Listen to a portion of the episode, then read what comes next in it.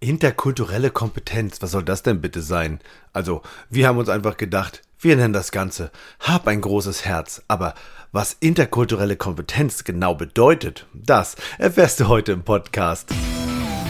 Hier ist dein Counterhelden-Podcast mit frischen Ideen und fröhlicher Inspiration und mit deinen Trainern André Bachmann, Saskia Sanchez und René Morawetz. Einen wunderschönen guten Morgen. Nein. Äh, nein. Abend. Mahlzeit. Nein, von vorne, Leute. Das muss perfekt sein. Das kann nicht schon wieder nur so hinge. Och Mann. Hallo, liebe Community. Heute geht es um ein ganz interessantes Thema, nämlich wir möchten für Toleranz werben. Also das heißt interkulturelle Kompetenz, aber das darf ich nicht sagen, haben mir die Jungs gesagt, das klingt zu kompliziert. So, obwohl ich das nicht so. finde, ja. Interkulturelle Kompetenz, was macht denn das bitte auch im Kopf? Also jetzt kann es ja der Zuhörer, kann ja oder die, die Zuhörerin, kann ja einfach mal äh, der Zuhörende, die Zuhörende, das ist auch schwierig zu gendern übrigens, ne? Das Sternchen hört man manchmal nicht so. Menschen, die zuhören, mhm. ist gut. Also die, die Menschen, die zuhören, ähm, die können doch mit interkultureller Kompetenz Oh, das klingt wie in der Schule so ein Auftrag, ne? Für so, oh, wir haben die interkulturelle Kompetenzwoche. Es wird anstrengend. Du findest das raus, du das, du das und die Kinder alle. Oh. Aber jetzt mal ganz ehrlich, wir reden doch mit Menschen, die in der Reisebranche den ganzen Tag zwischen den Kulturen hin und her hüpfen, auch wenn sie das vielleicht nur gedanklich machen. Mhm. Aber sie sind doch den ganzen Tag schon interkulturell unterwegs. Und Kompetenz heißt doch, dass ich was gut kann. Also ich finde, es ist ein großartiger Zwei-Wort-Kombination. Das stimmt, der Kopf geht nur aus, wenn man da alleine, das ist so, also für mich geht der Kopf also aus. Also bei uns, wir, wir Jungs sind ja ein bisschen simpel, ne? Ach also, also, und es sind drei Wörter, möchte ich korrigieren. Inter, kulturell und Kompetenz. Also Kompetenz weiß ich, das ist sowas wie Fähigkeit. Inter, ja, zwischen, zwischen oder so. Ja. Und kulturell, ah, zwischen den, die Fähigkeit zwischen den Kulturen zu vermitteln. Ja, das machen wir im Reisebüro. Das stimmt. Genau. Das, ich finde das Thema gut. Das, lass uns das machen. Das. Das, machen, das machen wir schon die ganze Zeit, interkulturell kompetent unterwegs sein und zwischen den Kulturen zu vermitteln. Richtig, ja. Das tun wir. Genau. Wie viel wissen wir eigentlich über die anderen Kulturen? Ist jetzt die große Frage. Ich habe schon mal. In die wir andere Menschen vermitteln. da schon mal ein Buch gelesen? Also ich, na, ich glaube, man weiß das auch. Guck mal, bei uns im Haus mhm wohnt ähm, Familie Kotschak. Ja? Die sind so alt wie meine Eltern. Und die Kinder sind so alt wie ich quasi und die Enkelkinder und so weiter. Und das Coole ist, wenn ich, bei, wenn ich Frau, Frau Kotschak treffe, dann freut sie sich immer, dass sie mich sieht. Und die sind in der Türkei geboren, aber haben dann hier irgendwie in den, keine Ahnung, 60er, 70er sind die hergekommen. Und die wohnen hier hinten in der Remise. Und immer wenn ich Frau Kotschak treffe, die sagt dann, Herr Morawetz, kommen Sie doch ruhig rein dann macht sie Platz, dann stehen die, die haben Besuch und dann darf ich auch noch reinkommen und dann machen sie noch Platz auf dem, auf dem, dann steht noch irgendeiner für mich auf. Da denke ich mir, krass, was wollen Sie denn trinken? Soll ich einen Tee machen? Soll ich was backen? Ich sage, nein, Frau Gottschalk, Sie brauchen nichts backen, aber so einen Tee nehme ich, aber ohne Zucker. Also das ist ja auch schon interkulturelle Kompetenz. Also man weiß ja schon, also ich weiß schon, wie die anderen ticken und dass wir nicht so, also die Masse der Deutschen, glaube ich, ist so nicht, ne? dass man irgendjemanden Nachbarn sagt, komm rein, willst du einen Tee? Ne? Und das ist das, nicht so verbreitet, finde ich. Wo du das gerade sagst, ich war mal in der Türkei auf so einer Dörferfahrt. Das mhm. war das Ziel des Veranstalters zu sagen, hey, komm, wir zeigen dir mal, wie Türkei, also ich meine, im Hotel ist es ja so quasi, wir machen alles schön, damit die deutschen Touristen happy sind. Wir zeigen ihnen, wie Türkei wirklich ist. Da waren wir in der Moschee und, und haben die Landschaft angeguckt. Und dann waren wir auf dem Dorf. Aber so richtig auf dem Dorf. Und da hat eine Frau uns ihr Haus gezeigt. Und dann auch die gute Stube, die dann nur aufgemacht wird, wenn Gäste kommen. Und gute Stube kenne ich sozusagen von meiner Oma, die hat sowas auch immer mal gesagt. Also sonst trifft man sich in der Küche, aber wenn Gäste kommen in der guten Stube und dachte so, bei manchen Dingen denke ich immer so, guck mal, das ist gar nicht so lange her in Deutschland. Also wie mit den Kopftüchern, ne? bei, mein, bei meiner Oma auf dem Dorf.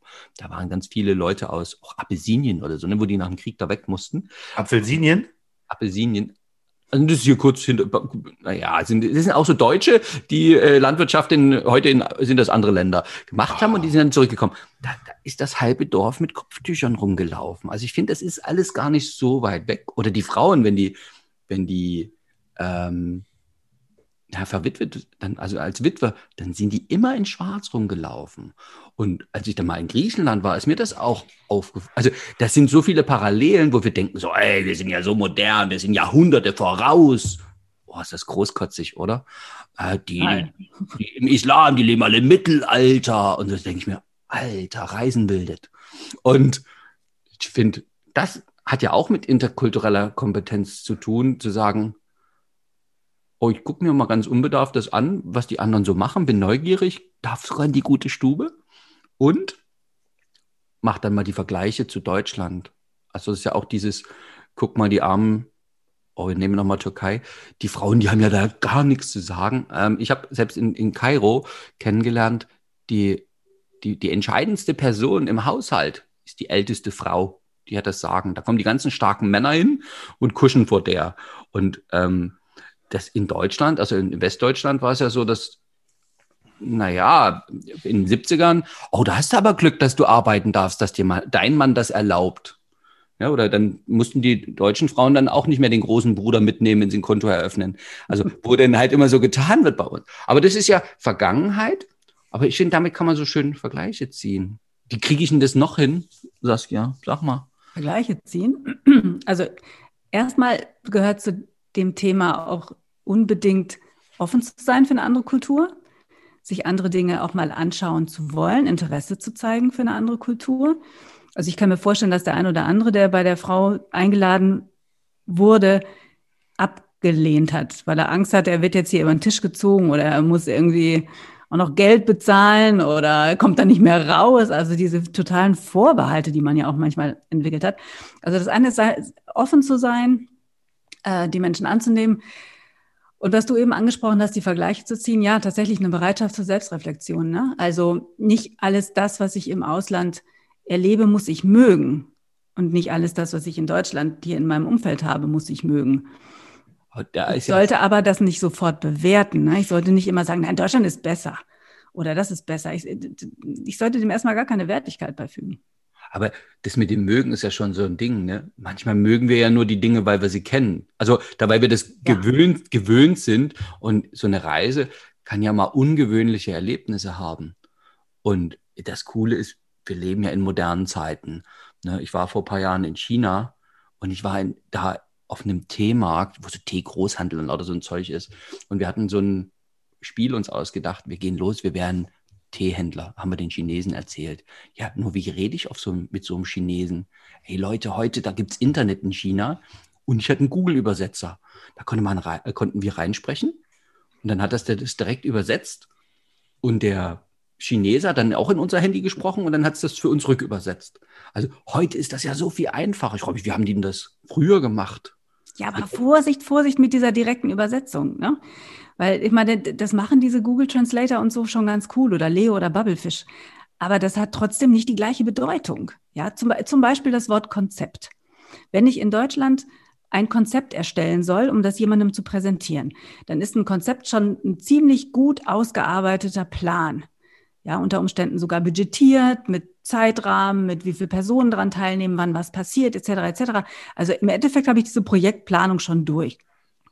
In Frankreich gibt es das gleiche Wort. Aber die Franzosen verstehen unter Konzept eine Idee. Und das kann auf ein Papiertaschentuch geschrieben worden sein. Das ist nicht so konkret wie bei uns. Also von daher Vorsicht. Man sollte dann auch ganz genau gucken, was passiert im Gesicht der anderen Person und vielleicht noch mal eine Rückfrage stellen, ob das Gleiche gemeint ist das wird dann auch wieder bei Google Translator sein. Also ich stelle mir das Ganze ziemlich witzig vor, ehrlich gesagt auch. Ja, auch sehr missverständlich. Wir haben den, wir haben den gefragt, also wir haben da mit dem ein bisschen verhandelt und haben gesagt, ey, ja, wir haben hier so, wir wollen so einen Wellness-Tee anbieten und haben gesourced quasi. Und äh, dann haben wir gefragt, seit wann er denn, nee, wie es dazu kam, dass er Teemeister ist.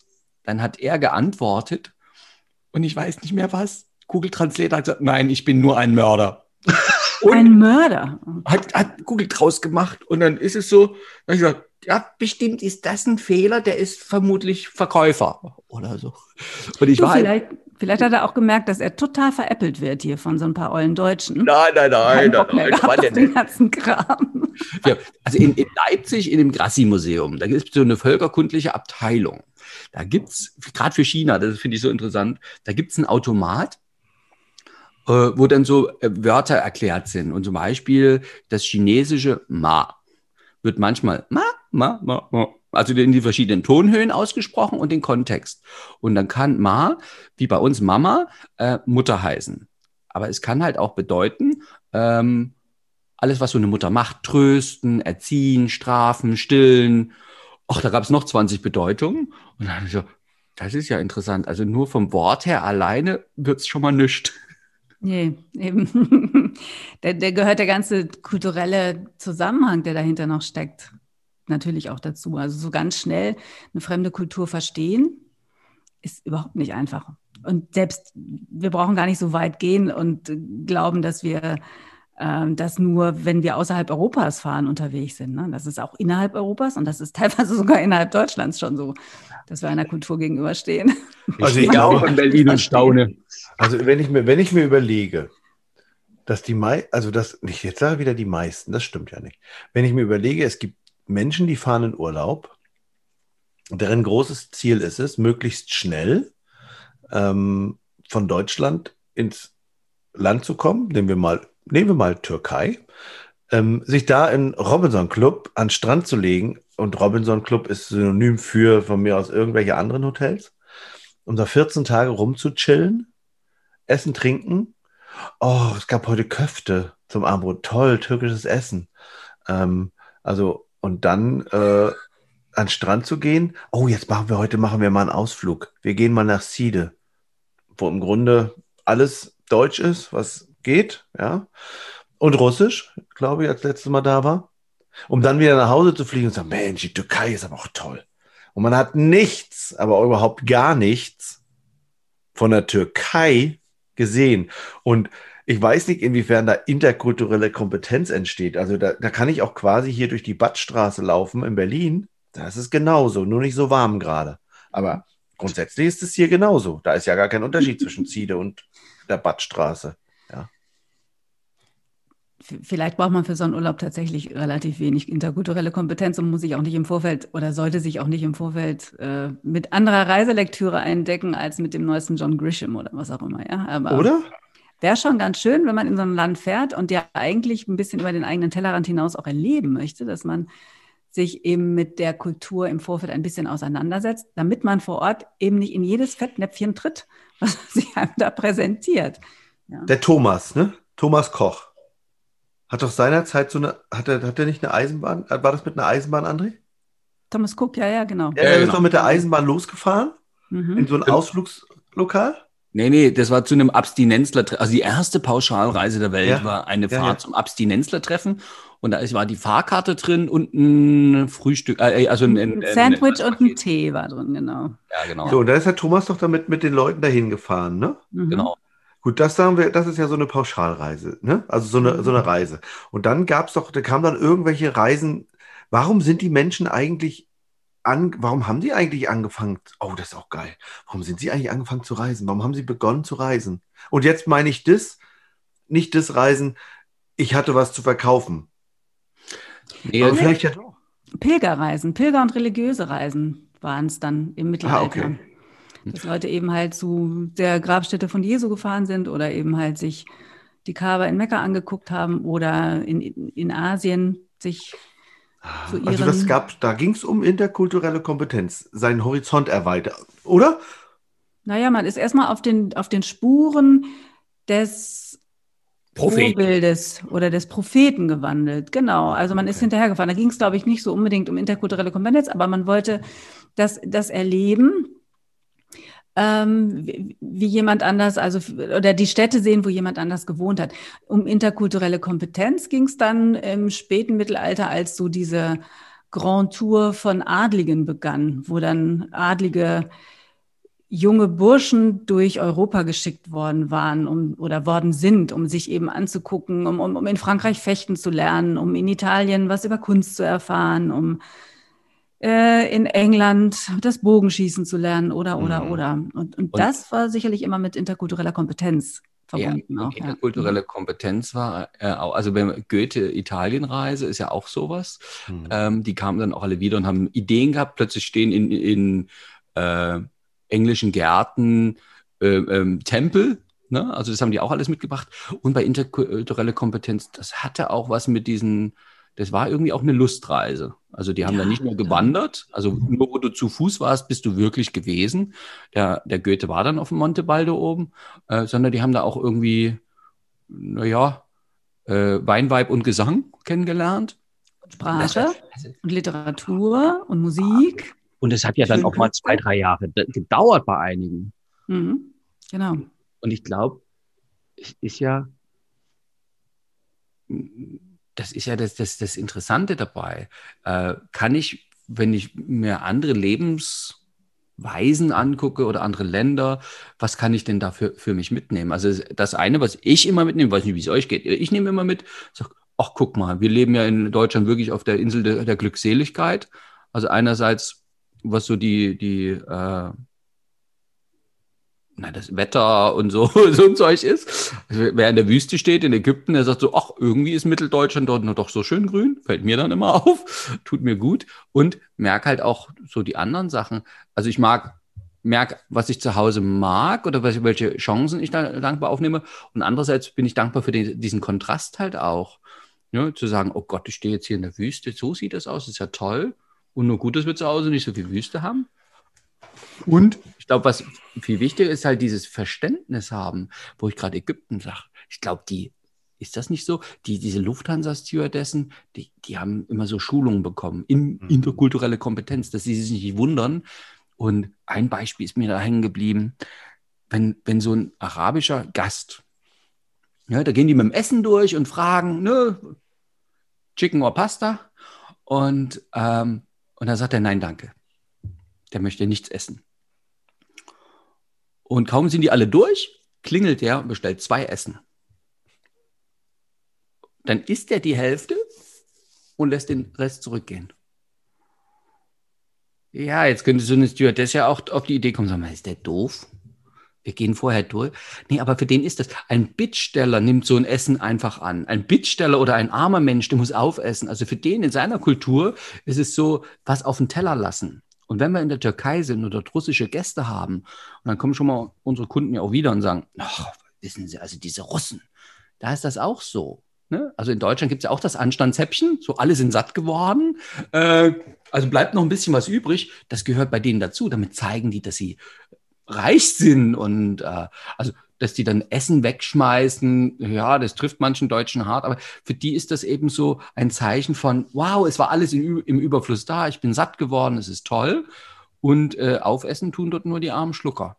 Die nicht genug haben. Zum Thema Essen habe ich auch noch was. Äh, in einigen asiatischen Kulturen, die ja sehr dem Kollektiv, also der Gemeinschaft verpflichtet sind und nicht so wie bei uns so sehr individualistisch, wenn man dann mit jemandem zum Essen geht, sagen wir mal, man, man ist eine Firma, ein Unternehmen in Deutschland und lädt seinen asiatischen Geschäftspartner zum Essen ein.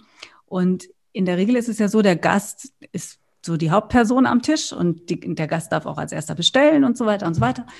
Und das würde aber ein Japaner zum Beispiel nie machen. Ja, der würde erstmal abwarten, bis alle anderen bestellt haben am Tisch.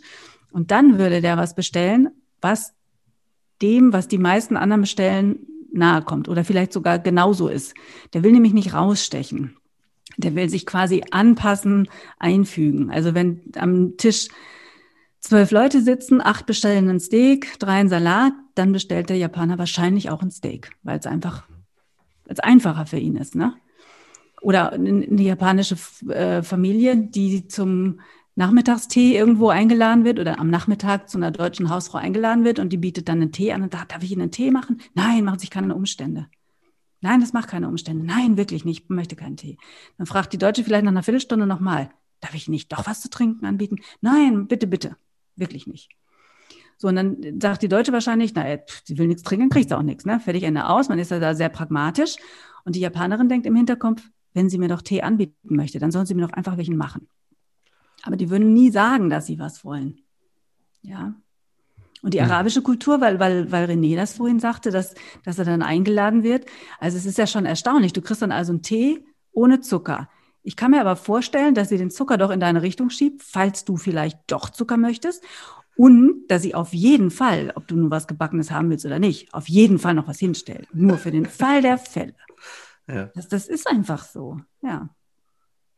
Ja, das ist auch süß. Wir hatten, wir haben ja auch im Haus, äh, haben wir, haben wir noch, äh, haben wir noch ähm, so, da, da, wechseln die Bewohner öfter, weil die irgendwie vom Arbeitsamt gefördert werden, vom Jobcenter und dann äh, sind immer wieder neue Bewohner hier. Und da hatte ich letztens jemand, der Syrer, also der, der Syrer ist, ähm, der hieß, oh, der hieß lustigerweise, der hieß Basel, B-A-S-E-L aus Syrien. Lustig, der hieß Basel. Oder heißt, der heißt ja immer noch Basel. Und der kam dann raus und dann fing er an, mit mir zu unterhalten. Und dann habe ich mich mit ihm unterhalten. Und ich habe dann immer mein Fahrrad repariert. Und dann hat er gesagt, ach, möchtest du was trinken? Hat er uns einen Kaffee, so ein so ein, so ein, so ein Kaffee mit Kaffeesatz gemacht, so ein Espresso da gemacht. Dann hat er, hat er Obst rausgeholt, das hat er da alles hingestellt und hat er das abgewaschen und hat er die ganze Zeit mit mir auf Englisch äh, sich unterhalten. Und dann habe ich mit ihm, dann haben wir, haben wir Google Übersetzer genommen, haben wir uns angefangen, das gegenseitig zu übersetzen, er auf, er auf äh, Arabisch, ich dann auf äh, Deutsch. Und das war auch irgendwie, also das war irgendwie, also das, und wir haben eine Freundschaft, bis er ausgezogen ist, haben wir uns, äh, haben uns immer gefreut, wenn wir uns gesehen haben und so. Also auch das, auch der war, die geben, also hatte das Gefühl ist immer, dass sie geben und geben und geben, ohne dass sie gefühlt irgendwas zurückhaben wollen. Ne? Ja, das, das ist ganz anders.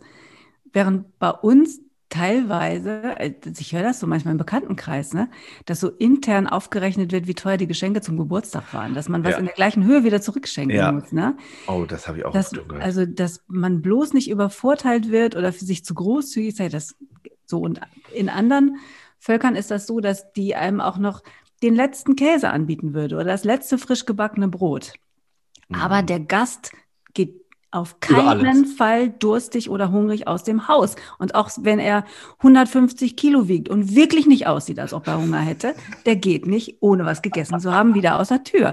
Und das finde ich ist eine so großartig freundschaftliche Geste, die man natürlich nicht erlebt, wenn man sich in einem All-Inclusive-Urlaub seine 14 Tage nicht aus der Anlage rausbewegt. Ja. Ist das auch ein Teil unseres Nextbys irgendwie? Ach, ich hoffe schon. Ja, nein, wir werden das immer mal wieder einbauen.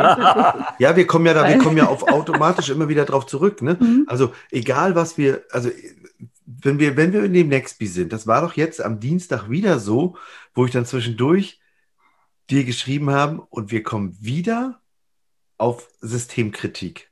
Ne? War das im Nextby, wo wir ja, das Systemkritik haben? Ja, das mit der Systemkritik, okay, man kann dann an seiner eigenen Gesellschaft Dinge nicht so gut finden wie, wie woanders, wenn man das, aber das andere kennenlernt. Dafür muss man das andere erstmal kennenlernen. Und eine Erwartung zu haben an andere Völker oder an andere Nationen oder auch an die Art und Weise, wie jemand aus einem anderen Kulturkreis tickt, ist eben verkehrt. Ich, ich kann mich noch erinnern, ähm, ich habe Freunde auf Haiti. So. Und Haiti gehört ja wirklich zu einem der ärmsten äh, Länder der Welt. Jetzt hat er durch einen glücklichen Zufall und einen reichen Schweizer die Möglichkeit gehabt, mal nach Europa zu reisen. So. Der ist also zum allerersten Mal in seinem Leben Rolltreppe gefahren, der ist zum allermeisten äh, ersten Mal in seinem Leben Flugzeug geflogen und dann kam der nach Deutschland und wurde hier von den Leuten, die er kennt, ein bisschen durch, durch Deutschland und durch die Schweiz geführt. So, und dann waren wir in Berlin und wir haben gedacht, na, jetzt zeigen wir, ne, was ist in Berlin spannend, ehemalige Mauer und so weiter. Und waren am Mauermuseum in der Bernauer Straße und haben das alles erklärt. Und der war so semi interessiert. Also, nee, eigentlich war er gar nicht interessiert. Ne? Wir haben ihm das gezeigt und er hat sich das ja. angeguckt und war ziemlich so, oh, was soll das alles hier? Und dann kommen wir raus aus dem Mauermuseum, gehen eine Querstraße runter Richtung Mitte. Und da steht ein Postbote mit seinem Elektrofahrrad mit seiner Uniform und packt Briefe aus, holt einen riesen Schlüsselbund aus seiner Tasche, öffnet eine Tür und verteilt die Post. Also, wo wir überhaupt nicht mehr hingucken würden, ne? weil das so alltäglich in unserem, in unserem Umfeld ist. Und Miguel hat da gestanden und hat nicht aufgehört, diesen Mann anzugucken. Und zwar, der hat nicht zehn Meter weggestanden, der hat sich direkt neben das Fahrrad gestanden und hat geguckt.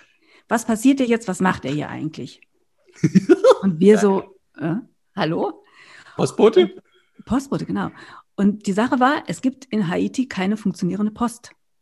Man kann dort niemandem einen Brief schicken. Und das war für den unfassbar, wie das hier geregelt ist, wie offen wir auch mit unseren Häusern umgehen, ja, dass da Leute einfach reingehen können, dass sie einen Schlüssel haben, die da noch nicht mal wohnen, die Leute. Und dass da jeder so einen Kasten hat, in dem er was reingesteckt bekommt. Und dass das nicht wegkommt oder wie auch immer, dass das funktioniert. Das hat ihn total irre gemacht. Mhm. Und danach waren wir, war uns klar, okay, also deutsche Geschichte ist jetzt hier irgendwie nicht so doll am Start. Erklären wir dann, zeigen wir ihm noch mal eher, wie Dinge hier funktionieren. So, wie funktioniert das beim BVG-Busbahnhof? Wie funktioniert das hier mit dem Straßenbahnsystem, mit dem S-Bahn-System, mit der U-Bahn, bla, bla, bla, bla, bla. Wir haben ihm solche Sachen gezeigt. Das fand er total spannend. Geil. Ich, ich weiß, meine, meine Tochter, die hatte Jugendweihe und irgendwie hat die Jugendweihe, die organisierte nicht geklappt und die geht üblicherweise nach Paris. Und haben wir gesagt, fahren wir selber nach Paris. Und dann haben wir uns eine Privatreiseleitung genommen und die Frage, die wir immer wieder gestellt haben, erzähl uns, wie funktioniert dein, es war eine Deutsche, aber die hat lange lebt, wie funktioniert dein Paris? Und dann hat sie halt wirklich uns ihre Plätze, ihr Leben, ihr, und dann hat sie uns auch gezeigt, guck mal, da oben in der Dachkammer, da habe ich mal gewohnt. Also offiziell darf man Paris das nicht mehr Wohnung nennen, aber es wird trotzdem gemacht. Die mogeln dann in Quadratmetern. Ja, also so eine Wohnung muss, glaube ich, acht Quadratmeter in Paris haben, damit es Wohnung heißt. Aber Dachkammern sind manchmal noch kleiner. Und lauter so ein Zeug. Und das finde ich, das macht es doch interessant. Und deswegen finde ich auch so die Reiseform und ähm, die mal so ein bisschen anders sind. Also ob das eine Zugreise ist oder eine Rundreise oder die Wanderreisen oder so, wo wir halt wirklich ständig im Land auch langsamer unterwegs sind. Also mein Buchtipp ist ja Slow Travel. Da kann man ja mal lesen. Und wer mag. Und ähm, andere Buchtipp war vorhin dieses, äh, also was können wir noch machen? Sympathiemagazine, sagst du immer, ne? Mhm. Ja, oder was, was auch gibt äh, aus der Reise-Know-how-Reihe, der Kulturschock. Das ist ein ja. fürchterlicher Titel, aber es ist richtig, äh, richtig spannend, darin zu lesen. Ja. Ja. Und dann eben so auf das Land, also das wie, wie, wie, ich habe diese Wanderstudienreise, von der habe ich ja, glaube ich, schon öfter erzählt, Armenien, Georgien, sensationell. Also ich liebe äh, Studiosus dafür, dass, also das war so toll. Und da saßen die Frauen auf der Wiese und für mich sah es aus, die haben Gras gerupft. Bis wir dann zum Abendessen waren. Da lagen diese frischen Kräuter auf dem, äh, auf dem, äh, auf dem Tisch, also natürlich auf dem Teller. Und ähm, dann haben sie mal Lavash, das ist so den ihr Brot, das ist ein bisschen wie Fladenbrot, wie so im Ofen gemacht. Und dann wird alles, was man isst, da reingelegt, dann kommen so Kräuter drauf und so. Das ist so ein Zeug. Und das, was du vorhin erzählt hast, Georgien war auch so. Da haben die uns dann berichtet von so einem Mundschenk. Ähm, wäre das bei uns. Also der Gastgeber ist wirklich der Gastgeber. Der holt alles aus Küche und Keller. Alles, alles, alles. Da wird nicht geguckt, oh, guck mal, da heben wir uns noch was auf für morgen. da steht alles da. Und das Schönste für den Gastgeber ist, wenn es nicht alle wird, weil dann sind die Leute zufrieden und satt und glücklich. Und das fand ich geil. Und wir haben es geschafft, also Studiosus, wir waren ähm, bei Shevardnadze. Das ist ein, ein, ein Neffe von dem georgischen äh, Außenminister, was der dann mal in der Sowjetunion war oder so. Und der war in Deutschland und hat gesagt, oh, deutsches Bildungssystem, duale Bildung ist ja toll. Das wollen wir in Georgien auch. Jetzt hat er dort einen ganz großen Garten, quasi ein Gartencenter, würde man sagen. Ja, Nee, die Leute gehen dahin, weil es so schön gepflegt ist und da setzen die sich hin und trinken Kaffee und, und gucken, wie die Rosen wachsen. Und, und er hat dann dort, es, hat, es gibt einen einzigen Beruf, der in Georgien äh, nach deutschen dualen Bildungssystemen angelehnt ausgebildet wird, das ist nämlich Gärtner. Also die anderen, äh, also er wollte das gerne, das ganze Bildungssystem ähm, machen. Und, so, und dann denke ich, toll, also was, was war alles so Sachen zum Staunen. Ja? Sachen zum Staunen, ja. Und das, das geht ja schon ziemlich tief auch eigentlich rein in die kulturellen Besonderheiten oder in die Besonderheiten des Landes. Wollen wir mal noch einen Schritt zurückgehen und so bei dem ersten Betreten ausländischen Bodens anfangen? Mhm. Wie man sich zum Beispiel begrüßt. Das ist ja in den Ländern auch sehr, sehr unterschiedlich. Und nicht so viele Länder machen das mit einem Händedruck. Ne? Da sind wir in Mitteleuropa, die Nordeuropäer begrüßen sich auch noch mit dem Händedruck. Die Amerikaner weiß ich gar nicht, ich glaube auch. Ne? Ja, also mit diesem Händedruck so. Und in Deutschland ist ja ganz üblich, dass man sich die Hände relativ äh, ja, dass man gut aneinander kommt mit den Händen, also dass quasi das Weiche parallel, zwischen, ne? zwischen Daumen und Zeigefinger zusammenkommt, dass man den anderen gut im Griff hat und dann einmal so ganz kurz ein bisschen Druck drauf geben. Und das zeugt für uns von jemandem, der souverän ist, der kompetent ist, der kräftig ist. Ja, also nein, der kräftig ist, der gut im Thema steht. So. Andere Länder finden das total übergriffig tatsächlich. Ne? Die finden, uah, jetzt kommt der Deutsche auch noch und jetzt macht er noch so einen Klammergriff. Buh. Andere Länder mögen das gar nicht, dass wir so Hände geben. Und Mhm. die geben uns eher so ganz leicht die Hand, weil sie eben halt Angst haben vor diesem Klammergriff oder diesen Klammergriff auch nicht mögen. Beziehungsweise viele Länder geben einem, geben sich ja gar nicht die Hand. Ne? Also der ganze asiatische Raum macht den Weih. Und das ist auch nochmal so eine ganze interessante Nummer für sich. Die wissen sehr schnell, wer ist in der Hierarchiestufe höher und wer ist in der Hierarchiestufe niedriger, denn entsprechend tief muss der Weih ausfallen. Also der, der in der Hierarchiestufe niedriger stellt, der legt beide Hände äh, so vor den Brustkorb und verneigt sich. Und äh, derjenige, wie gesagt, der niedriger ist, verneigt sich tiefer als der, der höher gestellt ist. Und das hat man vielleicht auch schon mal im Fernsehen gesehen. Es hat hier nach Fukushima und Toyota, glaube ich, war das vor einem halben Jahr, die, die einen Teil ihrer Produktion zurückrufen mussten. Und da hat sich dann der Chef von Toyota auch vor dem Volk entschuldigt. Und der hat sich so tief gebeugt, hat sich auf 90 Grad runtergebeugt, dass man oben direkt, also quasi äh, den Scheitel hat sehen können. Und das ist für die der Ausdruck tiefsten, äh, ja, tiefsten, äh, tiefster Entschuldigung, tiefsten Demut. äh, tiefster Demut, danke, das war das Wort. Genau. Also diese Sache mit dem Händeschütteln oder mit dem Weih. Auch wie nah wir aneinander kommen, während wir uns begrüßen. Wir Deutschen, wenn wir jemanden Fremdes treffen und wir stellen uns gegenüber auf, dann sind wir noch so nah, dass wir uns die Hand reichen können. Aber wir könnten der anderen Person nicht auf die Schulter fassen. In Mittelamerika oder in Spanien oder in Italien, da ist das ja ganz anders. Ne? Da wird man oftmals ganz beherzt genommen und direkt geküsst. Rechts und links auf die Wange. So. Und für so ein, so ein, äh, so ein mitteldeutsches Brötchen ist das vielleicht unnett. so erstmal so, ups, ja. Ja, toll, endlich mal wieder küssen. Es, genau, genau. Also nehmen wir es doch einfach mal an, weil nach dieser ganzen, äh, nach diesen anderthalb Jahren nicht geküsst werden, wird es jetzt mal wieder Zeit. Also solche Dinge sind wichtig. Auch Augenkontakt. Ähm, manche Länder halten keinen Augenkontakt, weil die das auch aggressiv finden. Ja. Ich meine, bei uns in Deutschland guckt man sich auch nicht mehr so an, oder? Also in Neukölln schon. Da wird man angeguckt. Aber in Charlottenburg, wenn ich ja über die, durch die Straße gehe, die Leute wissen, ich, ich bin da, die nehmen einen wahr, aber die gucken einen nicht mehr an. Geht euch das nicht auch so? Komisch, oder? Gut, ich gucke allen Leuten immer in die Augen. Das ist deswegen. ich. Also ich werde das auf jeden Fall, ab, ich werde das ab morgen, Ausprobieren. ab, ab jetzt gleich, wenn wir fertig sind, werde ich darauf achten. Das gucke ich Mach mir das, an. genau. Und dann guck die mal an und lächel die mal an. Hm. Da hast du ganz mit, witzige Reaktionen. Manche lächeln zurück, manche gucken sofort weg und sind völlig entsetzt. Ja, André macht das immer. Das fällt mir immer auf. André lächelt Ja. die, äh, die Damen immer an, wenn sie vorbeigehen. Lächelt Ja. alle Menschen an. Nee, das stimmt nicht. Du suchst aus.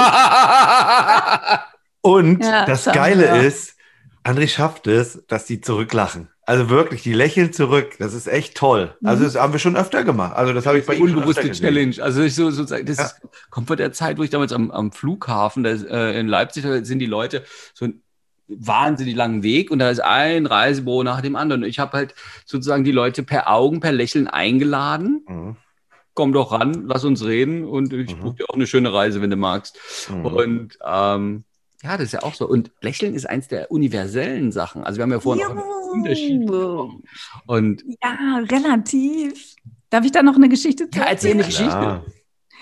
Ich war in Thailand in einer Lass uns doch oder- noch ein bisschen plaudern. Eine letzte Geschichte, komm. Ich war in Thailand äh, äh, an einer, in einem Garkirchenviertel. So. Und klar, da sprach äh, kein Schild auf Englisch, kein Schild gar nicht. Ich habe gedacht, na, ich gucke einfach, was hier gibt und dann bestelle ich. So, dann war ich bei einer Dame angelangt und habe gedacht, boah, das sieht großartig lecker aus. Prima. Und dann habe ich wunderbar drauf gezeigt und habe immer genickt und habe okay gemacht und das möchte ich gerne haben, einmal, und habe die ganze Zeit gelächelt. Und die Frau hat mich die ganze Zeit zurückgelächelt, angelächelt. Gelächelt, gelächelt, gelächelt, gelächelt. Dann kam jemand nach mir, bestellte was, kriegte, bekam das serviert und ich schon so. Hä? Der nächste bestellte was, bekam was serviert und sie lächelte mich weiterhin an, während sie die anderen Kunden bediente. Und ich habe gedacht, verdammt noch eins, ich habe Hunger. Ja, so. Und irgendwann bin ich dann total entnervt abgezogen. Na klar, Unwissenheit, ne? Die hatte Angst, was, ein, was falsch zu machen. Die hat ja ganz offensichtlich mitgekriegt, ich bin Ausländerin, ne? Ja. Und die hatte Angst, was falsch zu machen und deshalb hat sie gelächelt. Das war so eine, ja, das ist so. Ich mein's gut mit dir. Ich mein's gut mit dir, aber ich, ich, ich kann dir irgendwie nicht helfen. Ich will dir nicht helfen. Ich habe Schiss, dass ich hinterher, weiß ich nicht. Ich weiß nicht, was die für eine Eindrücke von, von Ausländern hat, dass sie dann hinter ihrem Garküchenstand weggezogen wird, wenn das nicht schmeckt oder so. Keine Ahnung, ich weiß es nicht. Aber das zu lernen und auch zu lernen, dass unter Umständen meine Gestik, mit der ich versucht habe, ihr zu vermitteln, dass ich das total großartig finde, was sie da macht, war wahrscheinlich auch verkehrt. Weil es woanders doch anders aufgefasst wird, wie man so Daumen hoch macht. Genau, Daumen hoch ist auch nicht eins in vielen Ländern, sondern so nee. der Zeigefinger hoch ist die Eins oder so. Also, und da gibt es ja so viele Sachen. Aber Leute, geht auf Reisen, dann könnt genau. ihr das lernen, üben und Spaß dabei haben, so wie Saskia auch. Gut, sie war ein bisschen hungrig, aber hat gelernt. Oder? Was ja. ist denn sonst das Fazit, Saskia? Lernen. Das Leben ist ein, ein einziger Lernprozess. Und wenn man rausgeht und mit offenen Augen durch die Welt spaziert und neugierig ist und sich auch mal auf Dinge einlässt, die vielleicht ungewöhnlich erscheinen, dann kann man die tollsten Erfahrungen machen. Und da möchten wir eigentlich alle, die reisen wollen, zu einladen. Macht Erfahrungen. Ja. Und ich mag den noch. Life is a journey. Also mach dich auf die Socken, mach dich auf die Reise bis zum nächsten Mal. Bis bald. Tschüss. Tschüss.